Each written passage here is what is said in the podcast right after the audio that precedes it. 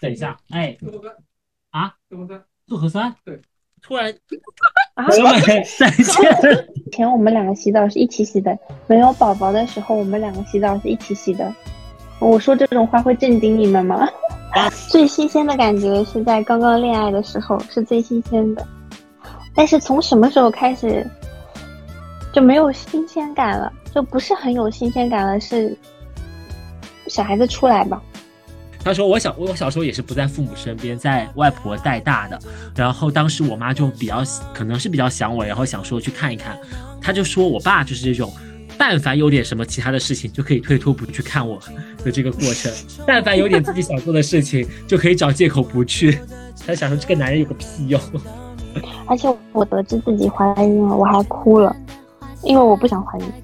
我跟我前男友就是我们聊了，刚开始聊的时候觉得还很好，然后后面发展还不错的时候说，哎，明年什么时候我们去就互相见父母，类似这样子。嗯哈喽，欢迎大家来到我们第二期的聊天。然后我们先来打个招呼吧，我是杨柳。Hello，我是江江。Hello，我是十八。嗯，好的。那我们前几天不是聊了关于相亲婚恋的话题嘛？当时就想说邀请一个已婚的朋友来聊聊天，因为我们每个人对于婚姻都有着很多奇奇怪怪的想象和好奇。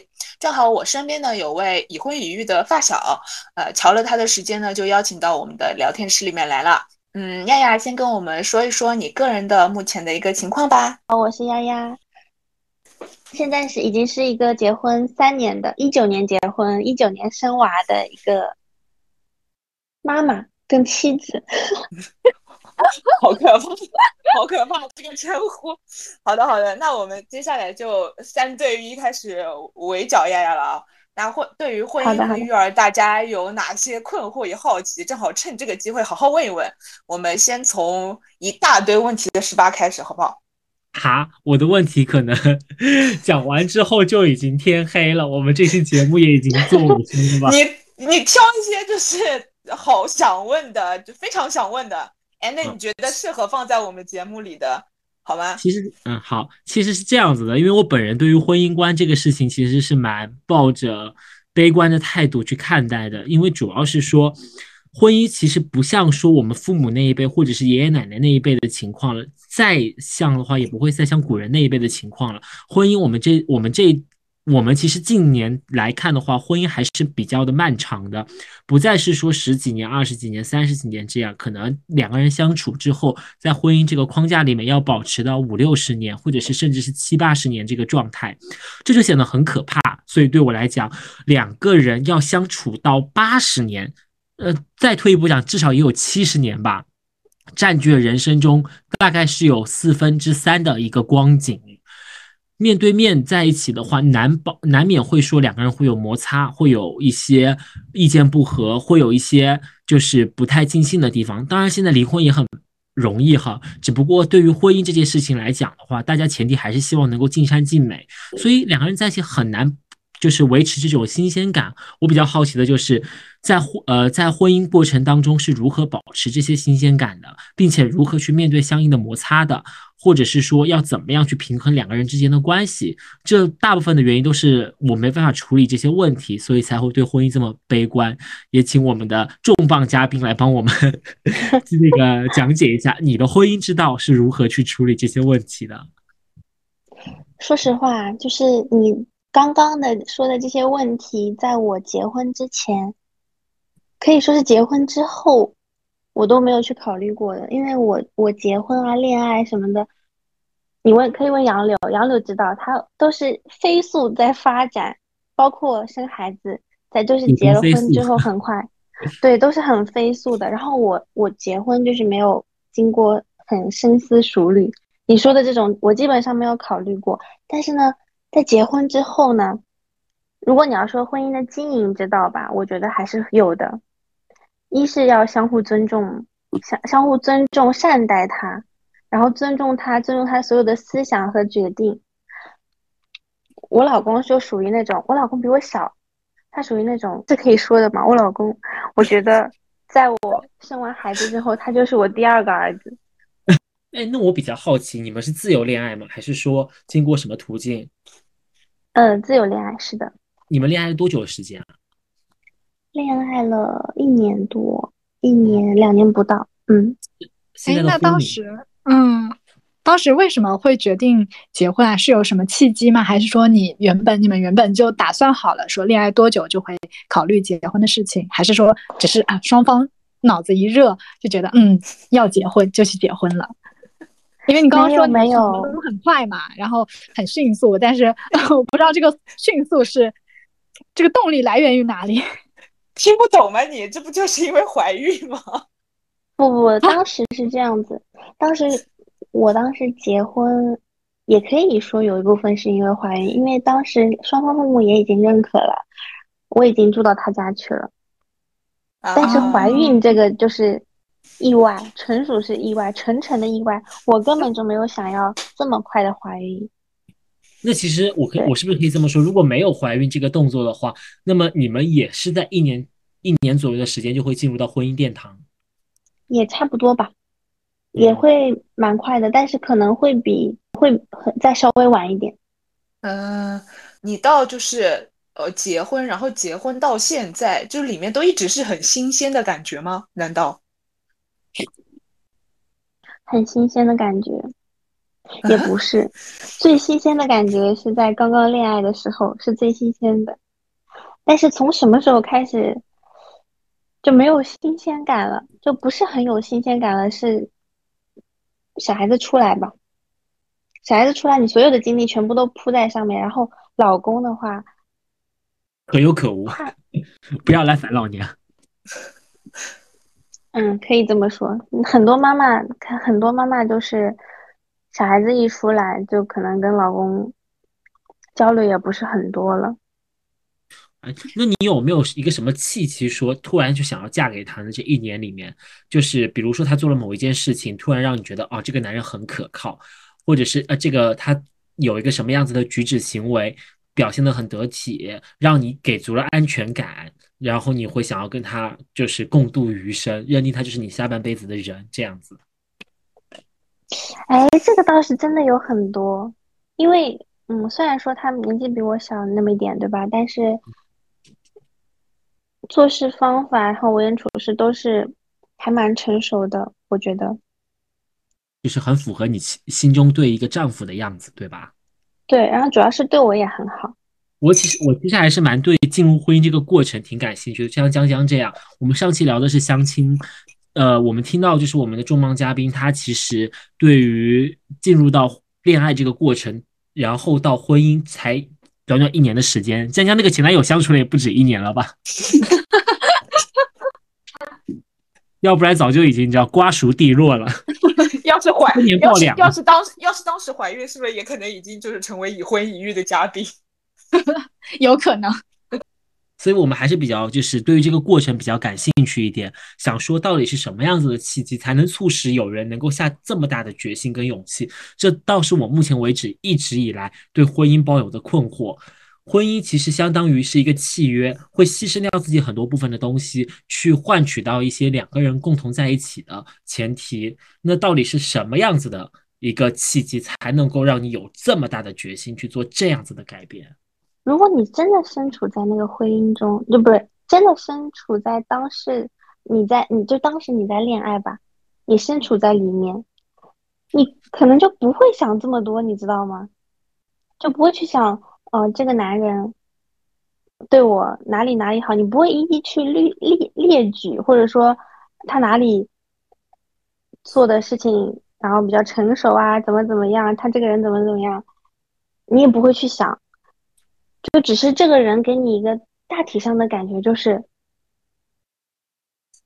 这个人真的很不错，然后他对我也是很好的，还有的就是物质和家庭条件也是不错的，是一个结婚的好的人选。你其他就其实不会去考虑那么多，因为以后的事情你可能每个人都说不准嘛。就说这个男的会不会变，那也是以后的事情，你根本就不会在现在说。哦，这个人会不会以后对我不好了什么的，根本就是没有这种想象不到的这种事情。按照这种自然状态发展的话，你在比如说结婚后和结婚前，你们之间，包括你自己，就你本人的生活状态和心理状态有什么改变吗？你觉得对你来说就是这个婚姻在前后，就它有一个很明明显的节点，比如说他对你的，让你整个人都变得好像，比如说有一个新的状态，或者说，因为它毕竟是一个新的人生阶段嘛。我刚刚也说了，就是我结婚跟生孩子时间都是蛮贴近的嘛，嗯，然后可以说是几乎就没有什么新婚生活。之后我就步入了一个另一个角色，我就会当当上了另一个角色，就是个妈妈。嗯，其实到现在三年了，就快三年了，我基本上都没有什么自己那种自己的生活。对对对。那就是你们也没有度过蜜月是吗？对对对，也没有，因为那时候肚子已经大了。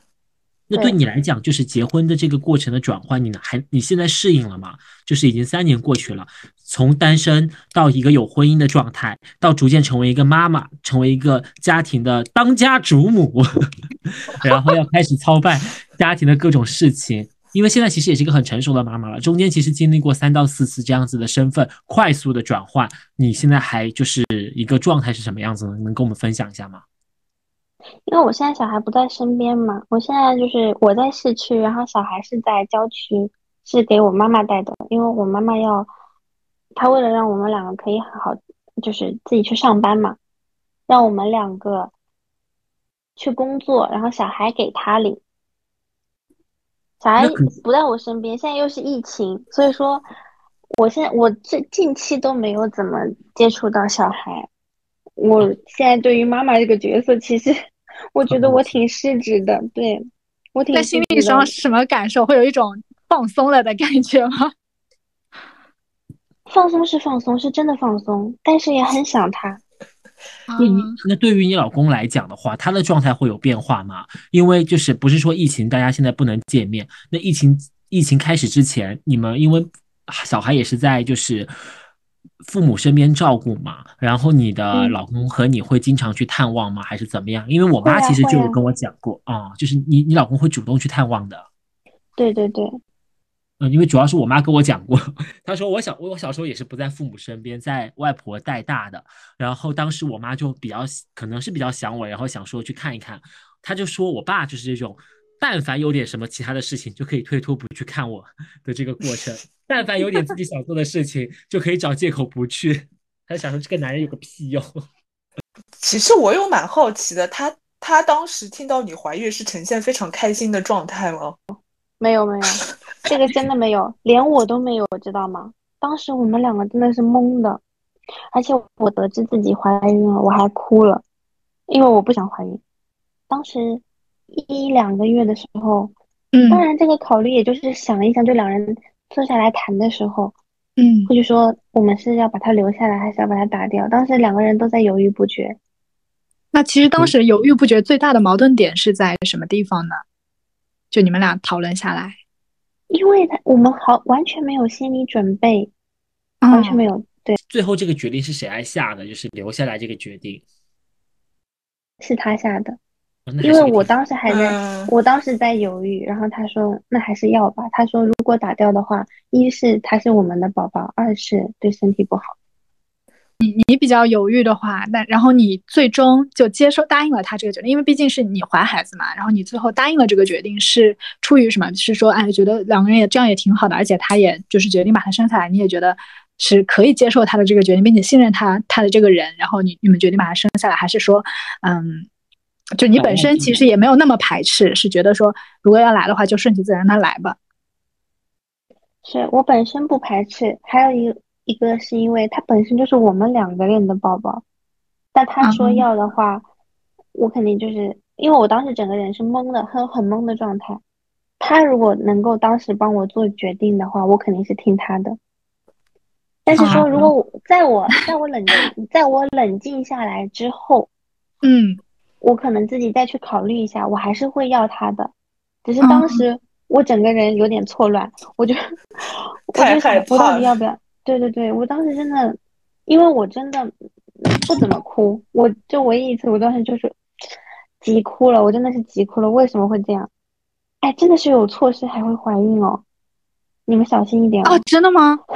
嗯，你老公反正其实在这个阶段过程中也是很坦然的去接受这件事情，然后也能够接受就是你整个怀孕的这个过程，并且就是按照我们看到的好先生形象，就是有条不紊的照顾你，是吗？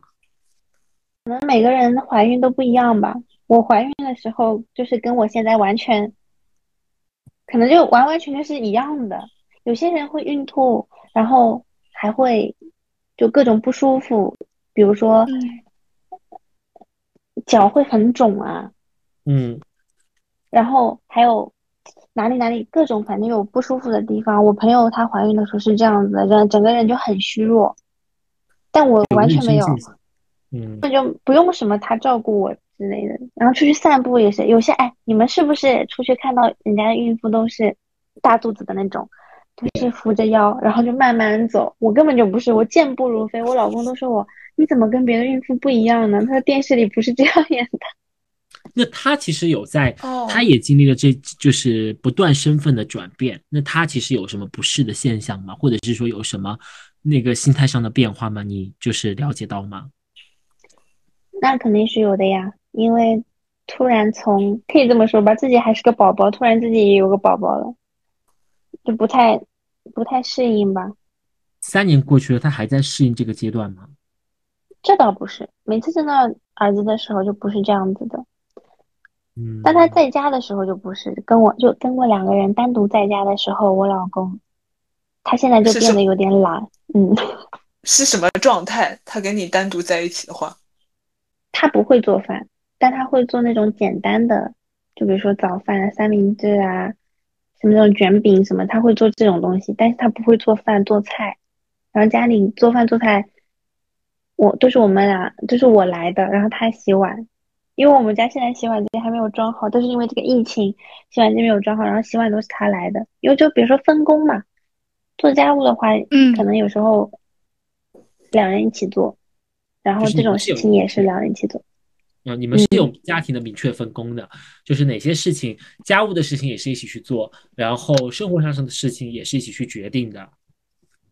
嗯，其实大事小事都是都会商量一下，就不会就说，呃，这个决定我就这样替你做了，就不用过问你，嗯，不会这样。对于这种这种类型的亲密关系，其实你们刚刚说的是相处模式嘛？那你们在。在这种非常日常的相处模式下，你们对互相各自的各自的心理状态以及对对方的这个定位是什么样子？就是说，比如说，我有时候会在想嘛，那我我的对我的男朋友，他可能是我非常，他会融合了我的朋友、家人等等各种身份，我们会有非常深度的信任，所以我们会有非常深度的沟通啊、交流啊什么类似这种，嗯，就是他的信任度是比其他更。普通一些的关系要更加深度的。然后我我我我其实是好奇，就是当你真的在这种嗯婚姻关系中，包括你们有了每天一日三餐非常日常的相处之后，你们的关系是什么样子的一个状态？你你会觉得跟嗯跟跟其他的朋友啊什么东西相比，会有哪一些差异呢？那肯定不一样啊！如果你跟一个人一年、两年、三年这样一直住在一起的话。肯定就是不一样，更更亲密吧。还有就是更信任和更多的是亲情，我感觉更多的就是转化成亲情了。有时候跟朋友讲话还得想想，就是我不要惹你生气什么的。跟跟跟老公在一起就不会，就完完全全就是自家人，随便花都可以说，嗯。短视频的 app 里面会有一些前交往前和交往后的对比嘛？然后譬如说交往前的时候，我是不敢在对象面前去磨牙、去放屁、去打嗝、去做一些看过去很低俗的事情，但其实是人之常情，大家无吃五谷杂粮都会有的事情，都会有的话也会尽可能的避免不出现在他面前。但是结婚后可能就会肆无忌惮了，就是认定了这个人属于我之后，想怎么样就怎么样。你会有这种就是摆烂的心态吗？会有一点，但不完全会。就比如今天我刚刚跟他下去下楼去做核酸，然后我们俩就要换睡衣嘛，换睡衣换成到走到外面去的那件衣服，然后我就背着他换，然后他问我说：“你为什么要背着我呢？你在害羞什么？我说我这只是个习惯而已，我不习惯，就因为还要穿内衣什么的嘛，我就直接背过去了。他说你为什么要看我一眼再背过去呢？我又不会偷看你。他说，难道你老公愿意吗？你老公是 OK 的吗？他 OK 啊。哦，Oh my god！哎，不是，男人打赤膊不是很正常的一件事情吗？要脱脱裤子或者什么呢？你问住我了，脱裤子是会全部脱掉吗？还是？对啊，就说明他没，就说明他没做过，他没有在你面前这样做过。不是啊，就是有一些瞬间嘛，譬如说之前我有看到，就是 ella 有说她老公会在去洗澡前的时候，然后赤身裸体，因为把内裤脱掉了，然后赤身裸体的走进卫生间这种。这种行为其实多少还是会有一些不好意思啦，因为在在家里面虽然是无可厚非的事情，但正常人看我觉得还是会觉得怪怪的。你老公会这样吗？很怡然自得的怡然自得的这样吗？应该不会吧？哎，说到这个，我在我就想起以前我们两个洗澡是一起洗的，没有宝宝的时候我们两个洗澡是一起洗的。我说这种话会震惊你们吗？当然不会，就是不会啊，不会到到洗澡的点了。我们两个就去洗澡，因为我感觉这样子比较节省时间。有了宝宝，是因为节省时间原因，我也没想到是这个原因。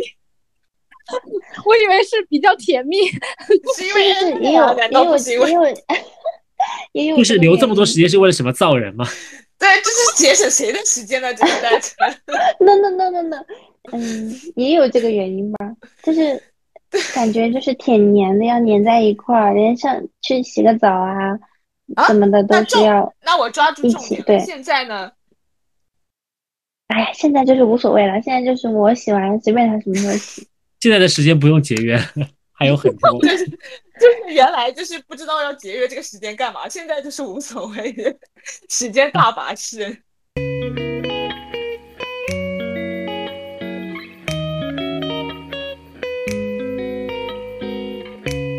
大家对于亲密关系的保持周期是多久？保鲜周期是多久？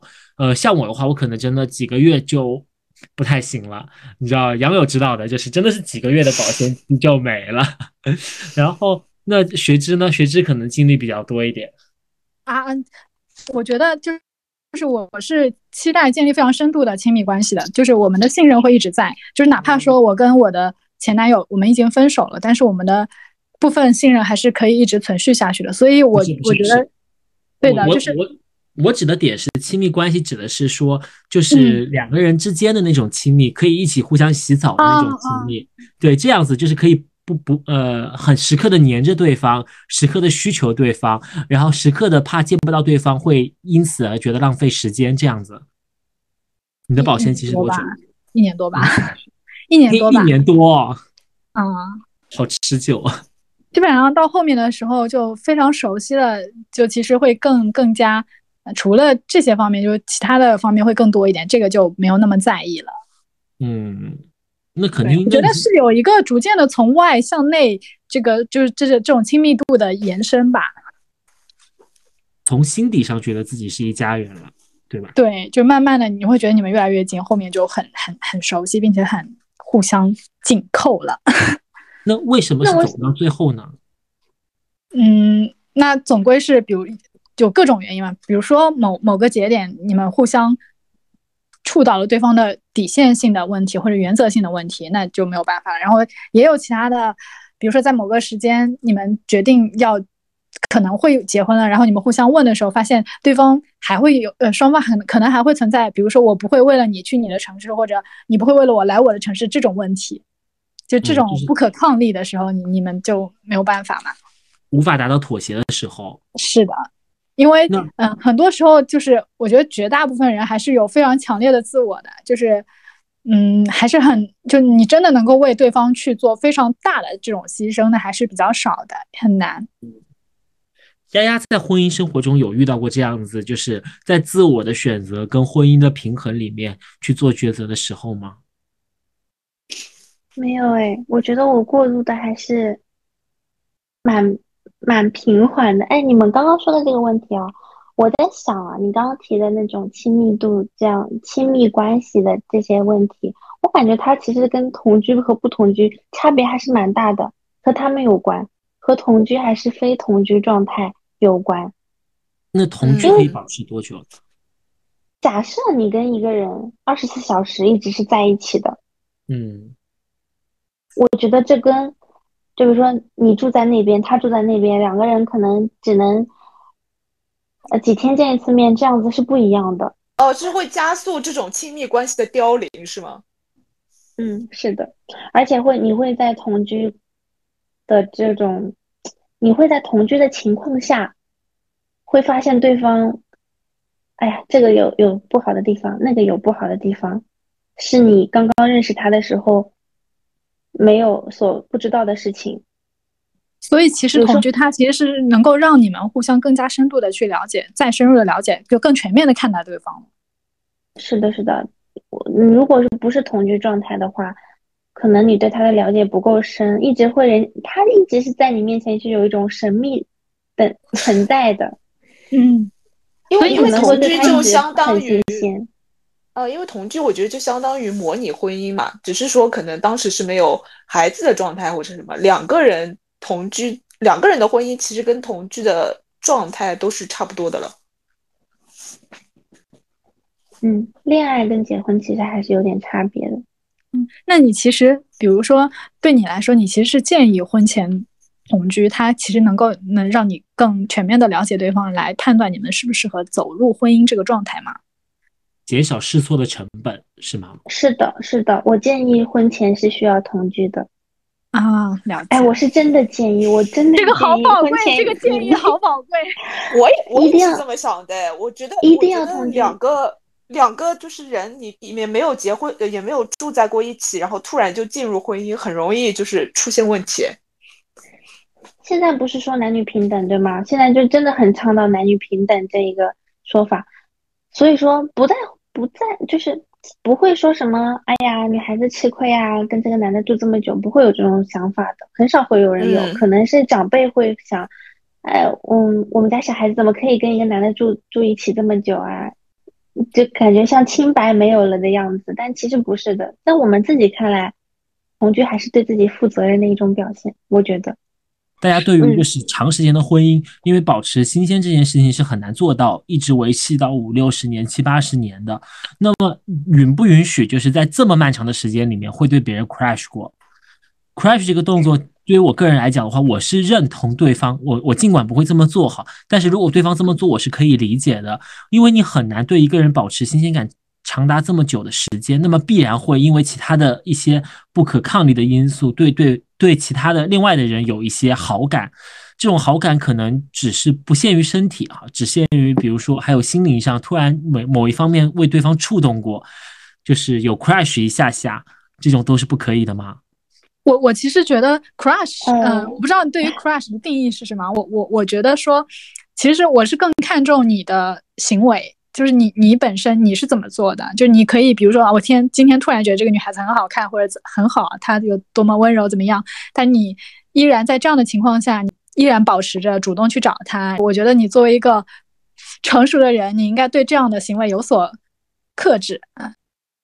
对我我是怎么想的呢？嗯，我现在是已婚状态，对吧？如果我老公，我是允许我老公去欣赏一个女性，或者说对一个女性有好感，我是允许的，但是他不能做什么出格的事情。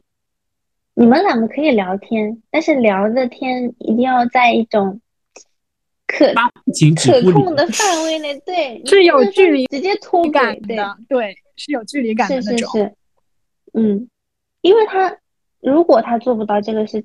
做不到这一点的话，那他不就是对我的不负责任吗？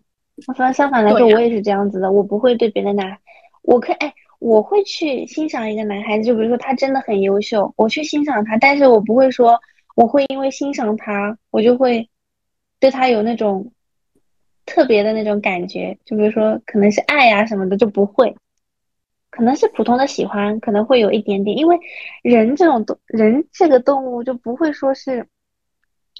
完全就是定死了，是的，对。但我但我提问，很容易去喜欢一个人。但我提问，爱是可控的吗？就比如说你现在自己知道自己处在婚姻里面，你就可以控制自己绝对不去爱第二个人吗？我觉得喜欢是不可控的，爱是可控的。不是说是可控的吧？就是你突然喜欢上一个人，你对他心动了，就刚刚所谓的 crush。但是爱其实它是一个更深入的，需要你们进入进行更深度的，无论是眼神的交流、情感的交流、语言的沟通，反正就是这个，它是基于你们后来的更深度的部分才会出现的一种情感。但是你就在最早期的喜欢啊，或者一见钟情，或者类似这种情绪，都是你可能会出现很多很多次。杨柳呢？你老公如果出轨了，如果就是你老公出轨了的话，出轨了，直接是出轨吗？对，我是网友，她老公 如果出轨，因为就是我我小的时候去，就是我小的时候有 小的时候幻想这种问题的时候，肯定是绝对不可能啊！就是对方如果出现了这种情况，那肯定当下就是拍桌子说我要离婚，对吧？马上就是第二天民政局扯离婚证什么的。但是到了现在这个年纪，再去想这个事情，真的会犹豫。哎，就你们不会吗？我会的。我基本上不会，因为他我会我会很伤心，就是这种事情会让我很很受伤害，所以我我应该就会离开。是的，我也是的，哪怕我现在是在婚姻里，我也是这样的。对，因为其实我跟你在一起，我也付出了非常多非常多的成本，我我也把你，我我就是把我心肠打开，把你当做我最最值得信任的人生盟友，然后你此刻背叛了我，就类似类似背叛的这样一个，没有可能没有这么重吧，但是可能会有心理上有这种这种感觉在，但是我觉得这个一直就梗在我们之间，就让我们后续也没有办法很好的走下去，所以我还觉得还是会离开吧。当不安全感产生了，他过来帮你修复这些不安全感，你都会觉得就是丧失了信任，是吗？是的，就是这么决绝。我我是这样子的，我不知道，就是可能更更走在更前端的丫丫是怎么想的。他的想法跟你一样吗？差不多吧，我也是不能原谅的，我真的不能原谅，但是我能原谅你对别人。心动的几秒钟可以原谅，但是 如果你真的去做一些什么出格的事情，那我肯定是不允许的，就是要及时止损。但是我我说呃，插句题外话，据我所知，男性群众里面，就是婚后婚后在一起的话，十个里面七八个都会吧？啊，十个里面七八个都会，那他就是已经开始对自己的婚姻摆烂了呀？那。如果说，如果说男性开始摆烂了，那为什么女性不可以呢？你也可以摆烂。你对啊，你已经不珍惜，你已经不珍惜这段婚姻了，那凭什么我还要珍惜呢？我是觉得这样子做是公平的，因为怎么说呢？你你出轨了，那如你能允许我出轨吗？你如果不允许我出轨，你为什么要出轨呢？对吧？对，那就是接下，那就是接下来我们说的，大家支不支持开放性婚姻啊？就是。我们其实都知道对方已经疲倦于这段关系，但是因为习惯性也好，因为就是感情还在这么长久的感情还在的稳定性在因素也好，我们有没有其他的途径，或者是试图找到其他的方法去再经营这段感情？然后，如开我说的开放式婚姻只是经营这个感情的一步嘛，就是大家都可以去去找一些，但是我们最终的恒定的目标就是大方向，最大的方向就是我们不要分开。我们可以做大家更多的尝试，去找到彼此的热子，我们再去找一些新鲜感来去加入到这段婚姻里面去。我们去坦诚不公的去讲述自己的自己的心路历程，或者是自己的情感。然后，但是我们还是以不分开的前提，然后去各自找一些快乐。那这种方式你能接受吗？我是不行的，就是因为我对于。就是这个取决于人和人的不同吧。就是如果我能，你能接受，我能接受，我们俩都是互相愿意愿意去为对方做这，无论是牺牲还是改变，还是更多的去去去继续前进的话，那那那那这样就就也挺好的呀。但是对于我来说，我觉得就是我我刚刚说的嘛，我还是有一点精神洁癖的。那那其实嗯，如果如果说我们之间的关系。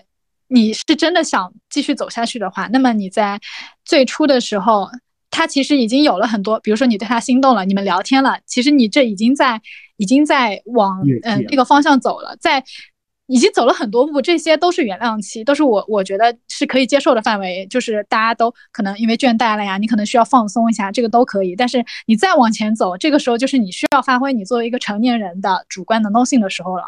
就是你需要去有的，就人不能随心所欲的嘛。就你如果要随心所欲，那我们为什么要对彼此做出这样的承诺呢？但我讲的前提是说，可能你们已经相处了很久了，就是已经没有这种新鲜感跟怦然了。你们但是还是想要留住彼此，你们双方都已经精疲力尽的想要去找到一个经营彼此，都精疲力尽了，为什么还要留住？为什为什么还要留住彼此啊？对呀，舍不得啊，就是你会觉得已经习惯了，不会不会舍不得，都精疲力尽了，应该很舍得吧？有些人就是会有惯性和习惯性这种，习惯可能习惯归习惯啊，走归走啊，当然不能接受了这种事情。我觉得要是我就是出现这种问题，可能可能就不会去，呃，就是开放式婚姻，反而就你大家分开一段时间会不会好一点呢？对，或者你们可以离婚嘛？离婚了觉得不行了，你们就再复婚，再再再复婚嘛？对啊，对啊。或者是说，或者是说，你们可以先不去办手续，但是就各自就是搬离这个家，然后就是大大家双方都有一段时间的冷静，再再看看是不是说哦，真的是是无法割舍下对方的。如果发现哎离开了双方了之后，各自都就是非常轻松，然后就是能够呼吸哇，突然得到了人生的乐趣，那这个时候看来这段婚姻真的对你也没有什么用了。应该是这样吧。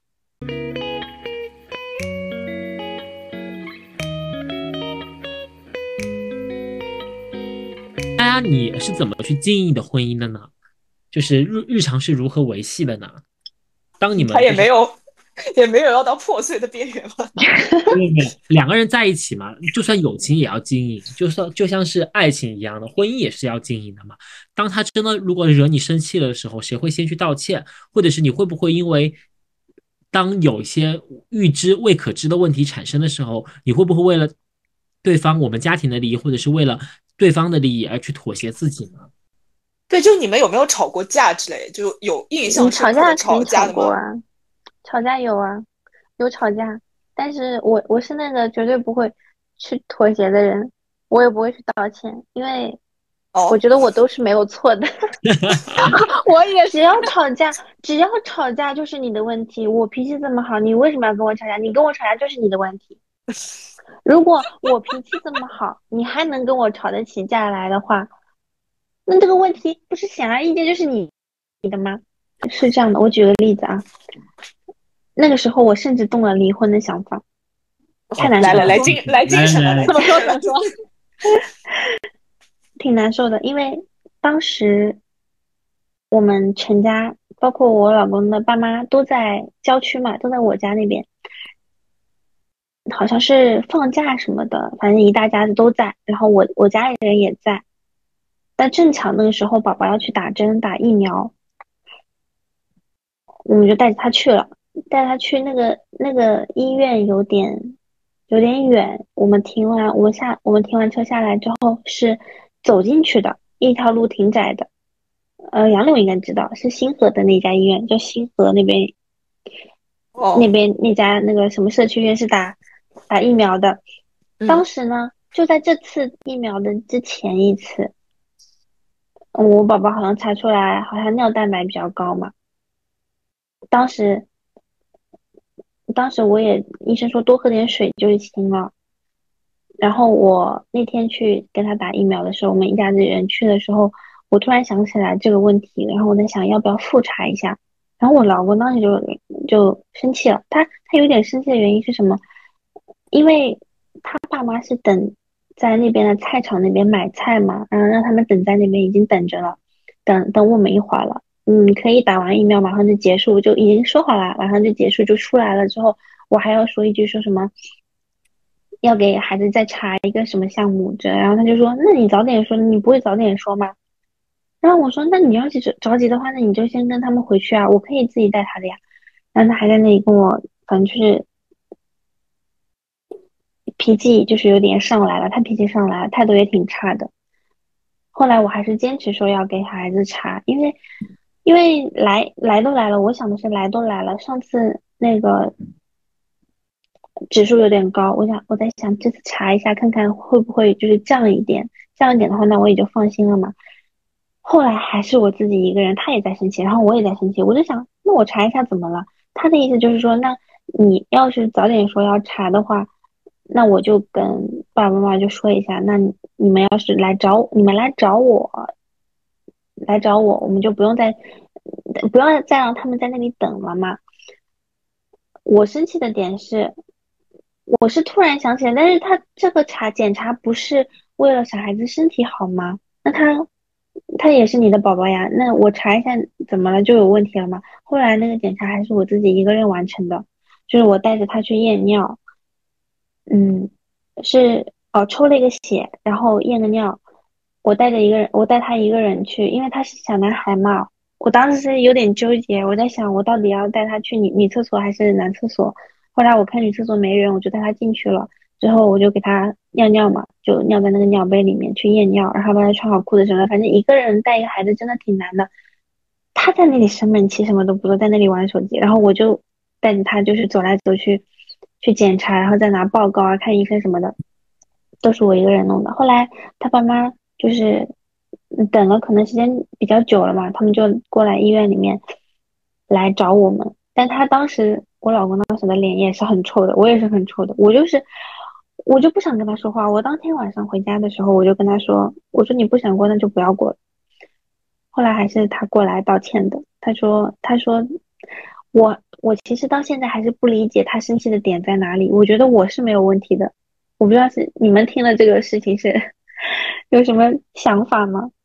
我比较可以理解你老公哎，作为男性的立场来讲，因为我觉得带孩子之后去夜尿，因为他不是现在这一个时间能解决的事情，就是这段时间。就是父母走完之后的第二天，我们只是自己会麻烦一点，然后再带孩子来医院一趟，就是延期一天，并不会有什么实质性的影响这件事情。但是父母是实打实的在那里等的，我们已经约定好了，他的父母跟孩子里面，就是孩子这个事情没有父母目前在等待这么焦急，并且来说的话，你。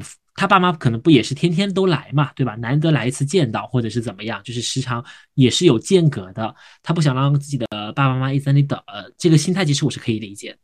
也不是，是几天的假期，他们都是在住在这边的，是我们都是。可是，可是，可是，这不是一个打电话就可以解决的问题吗？觉得你们双方有一个更好的，就是更好的解决的方式，就是你们可以。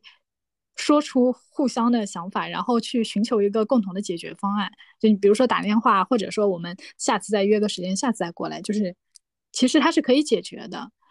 对，我说了，但是我当时也是说了，我说这不就是一个电话能解决的事情吗？那你打个电话不就好了吗？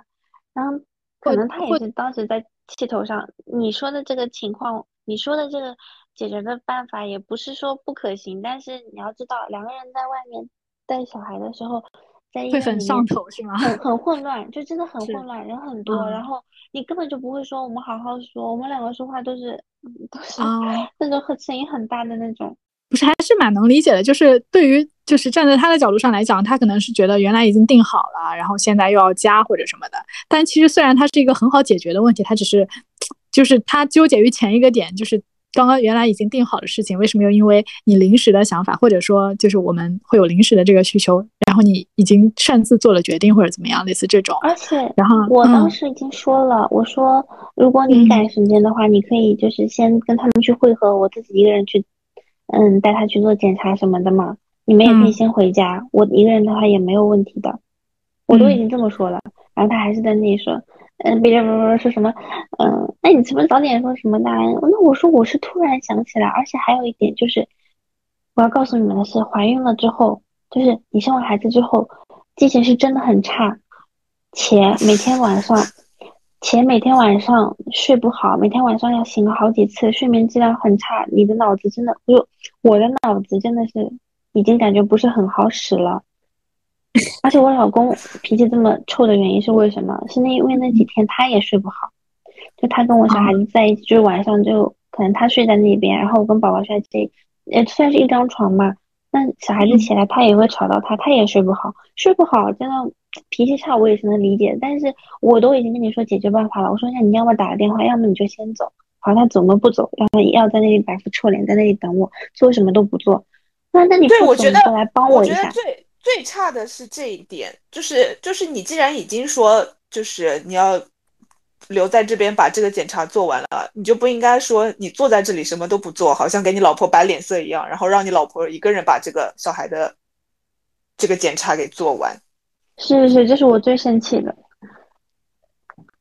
真的是什么都不做，在那里刷手机啊！我当时真的是气的，我真的那还就是就前面就前面前面争执的甜，你可以说就是双方可能站的立场不同啊，或者怎么样，但是后面这个就真的是不 OK，大妹。还是其实说说说明了就是夫妻之间沟通的问题嘛。尽管是你们结婚了，沟通的过程中还是会因为呃，不管是男生跟女生也好，还是因为当下的立场问题也好，都是会有一些沟通的不顺畅。那之后对的话，男男女思维，不一样？我确实就是就她老公道是思维都是不太一样。对对对，那肯定是他道歉，我都已经说了，没有嗯他他他他这这个人呢是怎么样的呢？就不是说道歉，就是他会跑过来跟你先示好，就比如说吃饭的时候会帮我剥虾啊什么的，先意思就是像先低头一点，也不会直接跟我说啊，对不起，刚刚是我错了。你们会复盘这个问题吗？会啊那在复盘的这个时候，其实会得出一个结论。那其实这个结论，呃，的是他的错会更多一点，是这个意思吗？嗯，是啊，是啊，那当然了。就是你们会复盘这，你们会复盘所有的矛盾，对吧？对对对，护肤那还蛮好的这个嗯，对，这蛮对重要的。所有无法解决的矛盾，你积累积累在那边，你到最后会真的会大爆发的。所以说，你哪怕你有个矛盾，你必须一个很小的矛盾，你还是得去解决它。你不能说等它累积到很多的时候，哎，你不能说就比如说一个男的跟一个女的，你们两个在谈恋爱的时候，嗯，男孩子惹女孩子生气了，但莫名其妙双方。嗯，女孩子觉得可以原谅，你不道歉我也可以原谅。男的觉得，嗯，我不道歉你也，嗯，我不道歉，但是我过来跟你示好一下，我们不要说明中间的那种生气的缘由什么的，我们两个还是能好的，我们就不去说了，千万就是不能这样。你还是要去说为什么这个点是我哪里惹你不开心了，或者说女孩子会说，嗯，女孩子也要说，就反正就是表明自己的想法什么的，还是很。很很关键的，这就是有效沟通。对对你下次就可以避免了。就比如说下次我还遇到类似的矛盾什么的，男孩子就会知道，哦，那我应该怎么做，我就不会惹他生气了。怎么做才是正确的？他会这样，会会知道。所以说可以避免矛盾，也可以解决矛盾。所以说千万就不能不能积累，莫名其妙好的，永远都是会像一个炸弹那边，呃像一个炸弹在那边，随时可能会爆炸，还有可能会让女孩子翻旧账。你上次也是这样子的，每次都是这样，会更生气。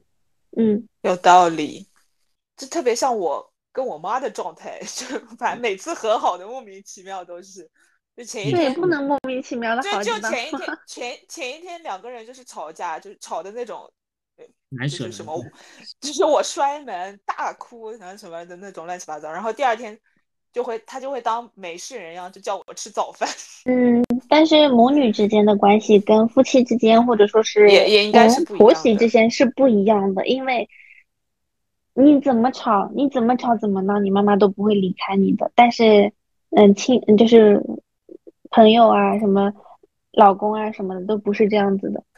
哦，对你说到婆媳，就是 我也媳这个，想到这个，对你这个婆媳有让你有矛盾点的时候吗？很少吧，很少。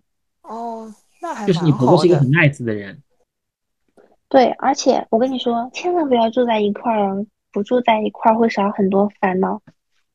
现在也没有住，呃有有一点点矛盾，就比如说，因为他家里面我婆婆还有个妈妈，就一个妈妈在一起住嘛，当时嗯让家里人还是算有点多的那种。当时有矛盾是因为什么呢？就是老人家会，小孩子在睡觉，而且小孩子睡觉就是很容易惊跳，是特别容易醒，就一点点声音就可能就醒了。当时有矛盾是因为年纪大了，那个，因为他们讲的是本地话嘛，然后我又是另一个，另外一边就不是说同一种上海方言的那种地方，所以我的想法就是想让那个我婆婆去跟他妈妈说一下，就是不要就是造制造那种噪音出来，或者说你想小声一点这样子。就因为这件事情也有过不开心，然后那个时候我婆婆就说什么，那没办法，这个是没办法的事情。就比如说你开门、开门什么的，关门什么都会有那种砰砰砰的声音，没办法的。他他们也不想吵到宝宝，但是我觉得最崩溃的是我，我因为什么？如果他醒了的话，我就要又继续抱着哄啊什么的陪他睡觉，因为我晚上本来就睡不好，晚上要不知道醒了几次，五五五六次这样子。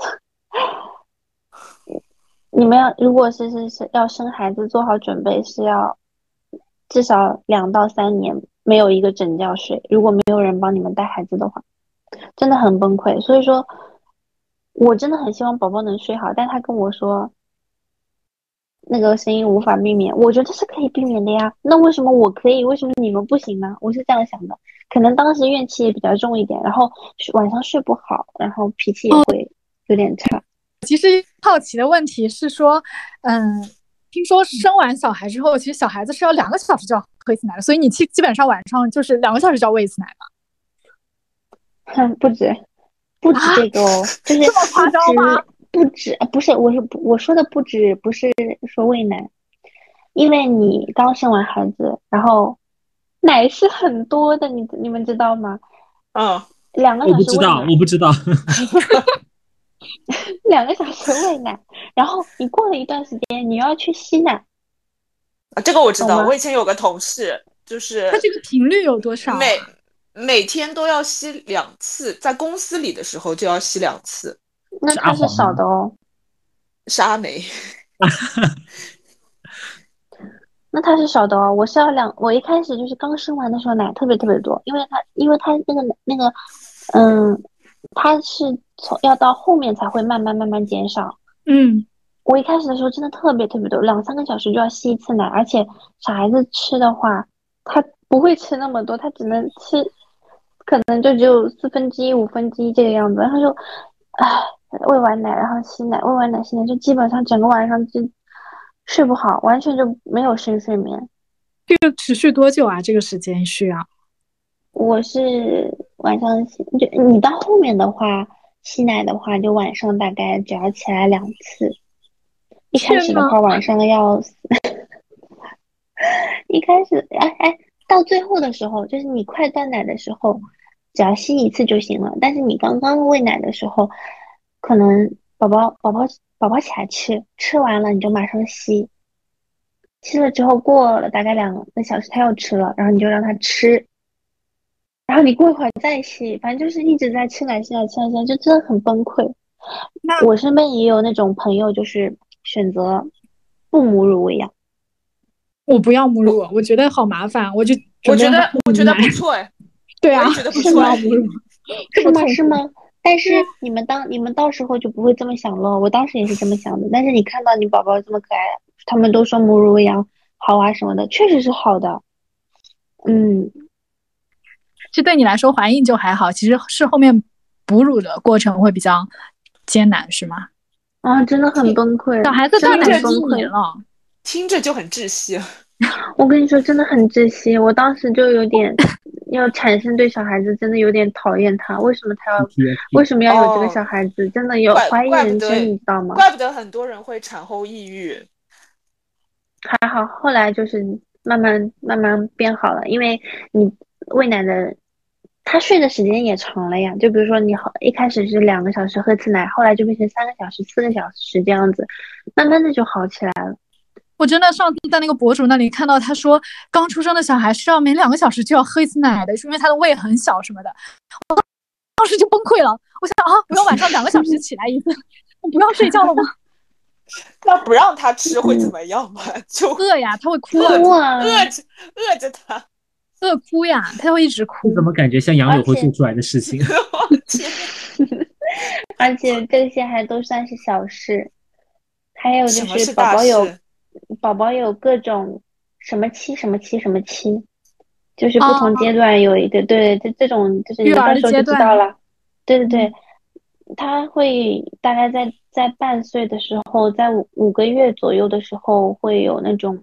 胀气，胃胀气，然后他肚子会很痛，然后他晚上就一直哭，哪怕你吃饱了，他还是哭，就可能会哭个一晚上，哭闹一晚上，然后我那时候跟我老公真的是两个人弄得真真的快崩溃了，你怎么你们知道吗？就很狼狈是？晚上基本上就睡不了，可能就是他带会儿小孩，然后让我在里面睡觉，然后我我陪小孩子睡觉的时候，他我们两个当时是分开来的，就他是睡在外面打了一张小床，因为我们两个根本就不可能同时睡觉，就真的很崩溃，轮流值班了，就是 对，好累好累，而且小孩子那时候你们可以了解一个词叫落地醒，就必须得抱在手里，你一把它放在床上，它就醒，好醒了就不要想睡觉了，这真的很崩溃。哇，太窒息了，我不行了。嗯，那就比如说你现在站在婚姻婚后三年的这个时间节点，你再往回看，你假如你还在就回到当时那个时间，你还会做出一样的选择和一样的就是选择他，包括选择走入这这段婚姻，包括选择把这个孩子生下来，你你在这些时间节点还会还是会做出一样的选择吗？嗯，还是会还是会的。啊，那就是在等一下这段不嗯不不，可能等一下，等一下，可能可能不会这么早怀孕，啊，明白。就还。是觉得只有这一个，嗯，对，还是觉得早了点。孩子可能还是就是比较麻烦，是吧？对啊，因为一是就是怀孕和育儿这个耽误了我自己本身的工作，我本身就是可以啊去工作了，然后我就是为了带孩子，然后我就那段时间一长段时间就没有工作，不是不是说像是就等于像全职嘛，嗯嗯。嗯嗯，嗯，但是我又觉得女孩子是必须去工作的，就不能待在家里当个全职妈妈，嗯，就可能就完全脱离社会，根本就不是一个好的选择。嗯。那其实，呃，我有一个问题，就是你对于还是回归到选择这个人生伴侣的这个这个这个事情上来讲，嗯，你觉得必须必必须要有的几点和必须不能有的几点，你觉得最重要的分别是哪些地方？可以跟我们分享一下吗？因为我真的很好奇这个。婚姻吗？还是选择伴侣上？呃，婚姻不就是 选择人生伴侣吗？不是，嗯，我觉得不是的。或者你也可以 我觉得不是情况讨论一下，嗯。这如果你单单要，嗯。如果你单单要要说婚姻的话，我觉得婚姻你必须，嗯，物质基础是肯定要有的，这一点，嗯物质基础是必须要有的。然后，如果你只考虑婚姻的话，可能，那可如果你只考虑物质的话，那可能就这个人可以嗯。是你不是特别喜欢的一个人，因为嗯有时候两者并不能去兼顾嘛。但如果嗯你单单是选择择偶的话，择偶的话，你可能会从他什么外外形啊，然后人品啊什么这种，最好是几者都兼顾。就比如说你又长得好看，然后家里又呃物质物质还是物质条件还是很好的，就这种。啊，但就我所知，对你来说，你会觉得就是嗯呃家庭条件，包括说他的外在会比较会是比较重要的，必不可少的，还是说怎么样？嗯，但但据据我所知，对我觉得我觉得都要都要具备，在我来说就是都要嗯具备。但是但是我周围很多朋友，也不是很多，大概四五对吧，嗯一半的人，嗯两对都都是前提，先是物质，再是人。嗯物质包括什么呢？物质物质还要包括他的工作，就你的工作稳不稳定，收入高不高，这个。嗯就我嗯姐姐还有我闺蜜什么的，他们都是先是考虑物质的，然后再你再去看他的人。理解就是说，如果比如说你姐姐就是姐夫，如果你姐夫没有这么多的钱，嗯，你你姐姐应该就不会要你姐夫，是这个意思吗？哎，对了，啊哦哦，我理解了，我理解了，对对就是就是如果有一个条件 A 和条件 B，因为他条件 A 非常的好，所以条件 B 嗯就也行吧。但是如果他没有了这个条件 A，光凭条件 B 就是不 OK 的，是吗？这个人对，哪怕你人再好，他是必要不条件 OK 的。OK 嗯 OK OK，嗯那那如果那其中就是你对于无论是选择婚姻对象，还是择还是就是谈恋爱或选择这个人的话，他一定不能一定要避免的点是，你你觉得会有哪些啊？一定要避免，对吗？嗯自私，自私这一点，这一点肯定不行。还有就是怎么怎么叫自私啊？就是你做什么事情只想着自己呀、你就拿就拿我老公举例来说好了，如果他在这段婚姻，在我们双方一就双方共同抚育宝宝的这个点上，他只顾着自己，我只要睡得好，我就先不管你，我就先管我自己。因为有时候，嗯很多时候嗯他在睡觉的时候，我把他给叫醒，他其实就是也是那种迷迷糊糊的状态，但是他他可以不起来，我也是可以自己做的，但我有时候就把他叫醒，他也是愿意起来的。如果他是一个很自私的人的话，那他我没有睡饱，我就是要睡觉，那我也没什么办法。嗯我我觉得就是你不能只顾着自己吧，就可以这么说。嗯嗯，有商有量的两个人嘛。对，还有就是一定要坦诚，你不能是一个有些人就是习惯性会说谎，就比如说是是的，是的，我朋友的我朋友的男朋友，哪怕是个小事情，就比如说你在干嘛，哦，我没在干嘛，就是他明明知道是在，明明是在打游戏，哦，我没有在干嘛，我就在玩手机。他说，嗯，我在玩手机。那明明人家已经看到你在打游戏了，那说个打游戏又怎么样了？就是很多人也不少，我我也有这种，我我以前也谈过谈过这种习惯性会撒谎的男朋友，就是。啊对对，你懂我什么意思吗？就可能你们没有遇到过，那什么叫习惯性撒谎？哪哪怕是哪怕是一件小事情，呃，可能我会觉得我说我在打游戏，你会生气哦，你打游戏都不理我这种，可能你会去说一件我在做别的一些什么事情，我说出来你不会生气的一个一件事情，那没必要啊。对，但是会有人这样啊，就是因为嗯，我、是是，我谈过，哦，就是因为我谈过，我会觉得我要避免这个。嗯，嗯其实怎么怎么说呢？有时候谈恋爱还是要从之前的积累经验，从之前的经验然后去避雷。没有了吧？就忠诚吧，就忠诚真的很必须。我觉得可能还需要加一个，就是对彼此的沟通有一个认认知性，要明确的知道沟通的重要性，能听懂对，人话有有，些人有些人就不愿意沟通，是的，是的对，很多人不愿意沟通。很多很多人，尤其是很多年纪稍微大一些的男生，他们会觉得，就是我跟你讲有什么必要呢？讲了又没有用，然后我为什么要跟你讲呢？反正就是类似类似这种。但其实我我觉得不沟通的基础是在于他不尊重，你觉得是不够尊重我们这段关系和尊重我这个人。是是就是你要嗯是真的充分的尊重我的话，和尊重我们这段关系，应该把所有的问题都摆出来，放在台面上来讲，并且能够嗯坐下来好好说，也能够表达你的重视嘛。嗯，对，其实我觉得，嗯，夫妻关系更高于母子关系，我是这样想的。虽然我挺爱我的宝宝的，但是嗯他总有，目前为止他可能是肯定是依赖我的，但但问题是，他总有一天他会自己对远走高飞，对的。哎，这就让我想起之前那个有一阵不是特别火，就 Papi 酱的那个选择吗？对的，对的。父父嗯母、自己、伴侣，还有吗？孩子，孩子都是怎么排序的？你们会怎么排序？我觉得这个跟年龄段不一样啊。就比如说你孩子长大了之后，孩子肯定不是排第一位的。你的孩子小的时候，我觉得孩子是要排在第一位的，因为需求嘛，他越长大，他对你的需求就越小，哎，那我不是，你对他的需求也就越小。那我的排序还是自己，然后孩子、父母和伴侣。嗯，我跟十八一样最后的是吗？我跟十八一样，我也是。我的话应该是自己、父母、伴侣、孩子。但我想那我我的阶段是先是孩子，孩子自己，然后父母伴侣。嗯，可能我们还没有到这个伴侣阶段，没有办法非常好可以伴侣可以换啊。哎，但我想的是 但是这样，我还能换吗？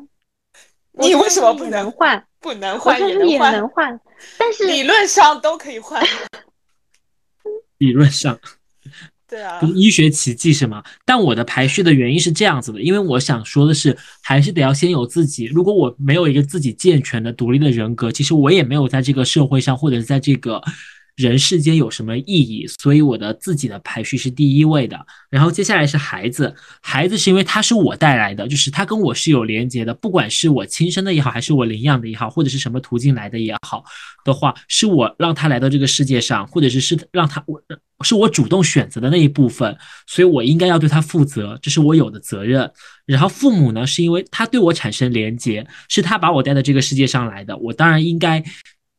尽管我是被动的状态，但我们两个就是有密不可分的联系，所以我也要就是尊重我的父母。而伴侣的话，虽然也是我自己选择，但他自己是有独立人格的，就是他也需要去为自己负责。我对他的负责的程度没有其他前面三个这么深，所以他是排在最后的。嗯，这是我的。所以大家的伴侣都在最后，是吗？没有啊，学学之没有把伴侣放最后。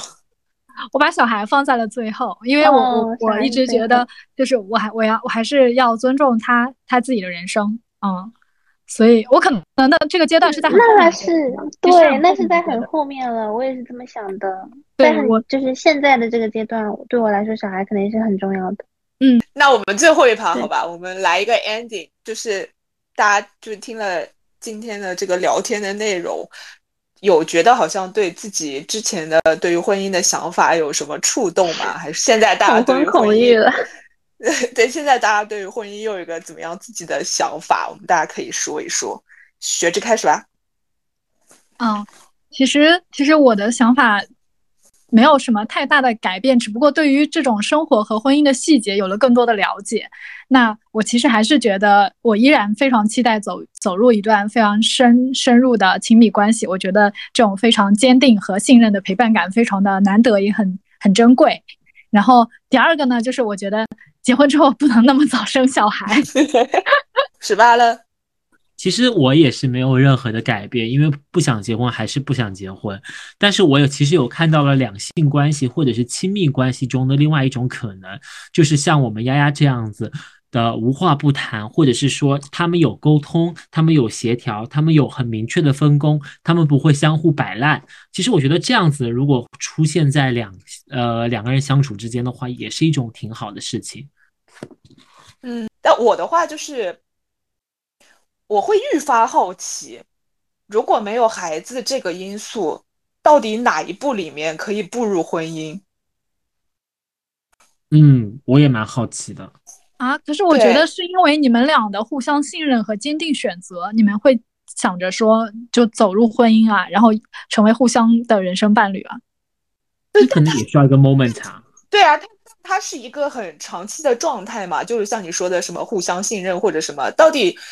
怎么样的一个对 moment，你能就是决定哦，或者是要结婚？不是一个 moment，就是因为我跟我前男友，就是我们聊了，刚开始聊的时候觉得还很好，然后后面发展还不错的时候说，哎，明年什么时候我们去就互相见父母，类似这样子，就大家可能就自然的说啊，就见见父母，然后看看后续是就那个什么结婚或者类似这样，就是对，不一定要一个非常触动性的 moment。我觉得我理解的杨柳的问题的本质是，他是不是有在想，到底是哪一个时刻让我坚定了想要嫁给他的心，就是让我确定了之后，不管是吵架也好，就是可能会有各种事故也好，但是我这一刻就是想跟你一起组成一个家庭，是这个意思吗？对啊，就是你怎么才能够说好的，我们明天去领证吧？就说出这种话呢？就像是刚刚那个排序一样，在那一刻的阶段，先把伴侣排在了所有的事情之前，就。就拿我的朋友来说好了，两个、两个、三个都是被赶鸭子上架的，没有说想要结婚啊，但是就是赶鸭子上架呀。对啊，爸妈就说你们差不多可以领证了呀。那难道说是爸妈说好的，明天就是个良辰吉日，你们就去领证吗？应该也不是吧。很多都是这样子的。什么？难道你对很多都是这样子？难道你以为呢？你以为领证就是两个人决定去领证的就领证了吗？啊，不然呢？我也是这么觉得。我我也这么以为啊，我以为是说就是，就就某一个时刻，大家真的是就爱到，就是你现在已经放在你的排序已经放在我前面了，OK，我们就可以去领证了，就这样。也有可能我觉得是因为我们一直在这样子进行着相互了解和谈恋爱的状态中，比如说持续了大半年之后，其实我们已经默默默默默认了说，哎，就是这个人。在持续持续的观观察中决定了这个人是我可以走下去的人，只是没有这样一个点来来让你去领证这样一个动作啊。对，比如说无论是父母催啊，还是你自己什么，只是把这个顺水推舟的这个事情做了而已。好的，好的，那我们今天时间也差不多了，差不多我们就聊这样。大家觉得今天的感觉怎么样？很好，收获很多，好棒，好棒感觉！那我们对 对，艾拉感觉怎么样感觉很窒息这些问题。啊？我我觉得我觉得都没有问很 over 的问题，哎，对对对，其实其实生活中还有很多很多小事情，有些有时候不值一提，但是多了就是那种鸡毛蒜皮，真的是讲不清楚很多。巧了，嗯我们播客的听众就是想听一些鸡毛蒜皮，家长里短。我觉得我们有有机会可以下次再聊一次，就是更深入的，然后更 touch 核心本质的一期节目更。鸡毛蒜皮是吗？没错，没错。好的，好的，那谢谢大家的参与，我们就下期再聊，好不好？拜拜。拜拜。拜拜。